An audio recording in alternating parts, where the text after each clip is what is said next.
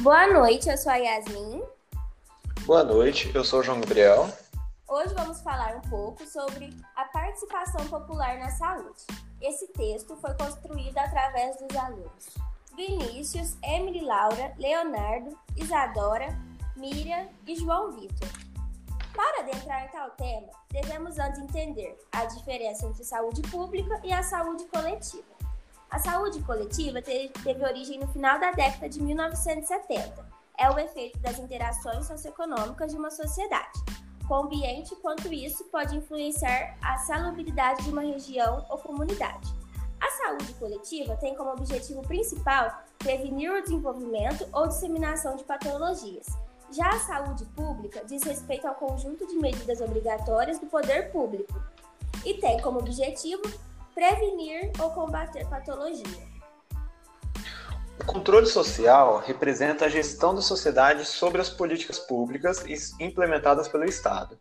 As diferentes formas nas ações estatais decorrentes do longo processo de lutas sociais.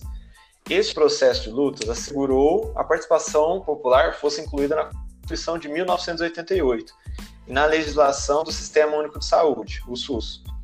Na, con na construção dos serviços de saúde, a fim de garantir seu caráter universal e integral, a necessidade de incorporar a participação da população na formulação, fiscalização e manutenção das políticas que visam atender a necessidade de cada localidade.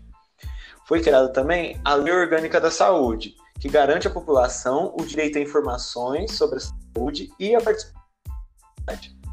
Esta participação pode vir através de conselho de gestões da sociedade, através de pessoas que trabalham na área, prestadores de serviços, representantes dos governos.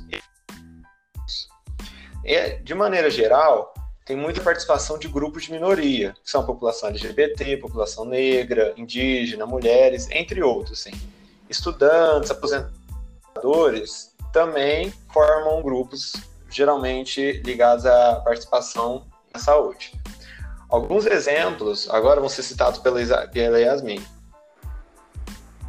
Temos como exemplo cuidados com diabetes. A partir de 2006, foi garantido a pacientes com diabetes receber seus insumos materiais para o tratamento pelo SUS, juntamente com os exames para diagnóstico e o controle do mesmo. Tal conquista veio dos esforços das sociedades brasileiras de diabetes.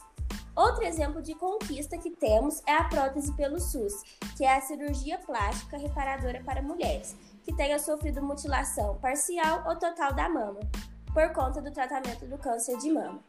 Mais recentemente foi conquistado tanto o fornecimento do material como o procedimento, e tudo de maneira gratuita.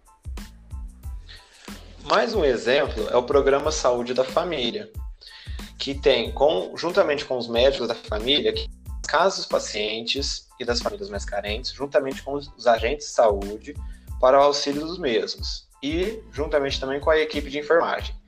Estes podem efetuar os atendimentos em todo independente de idade ou sexo, atendendo também em postos fixos, geralmente localizados nas UBS das regiões.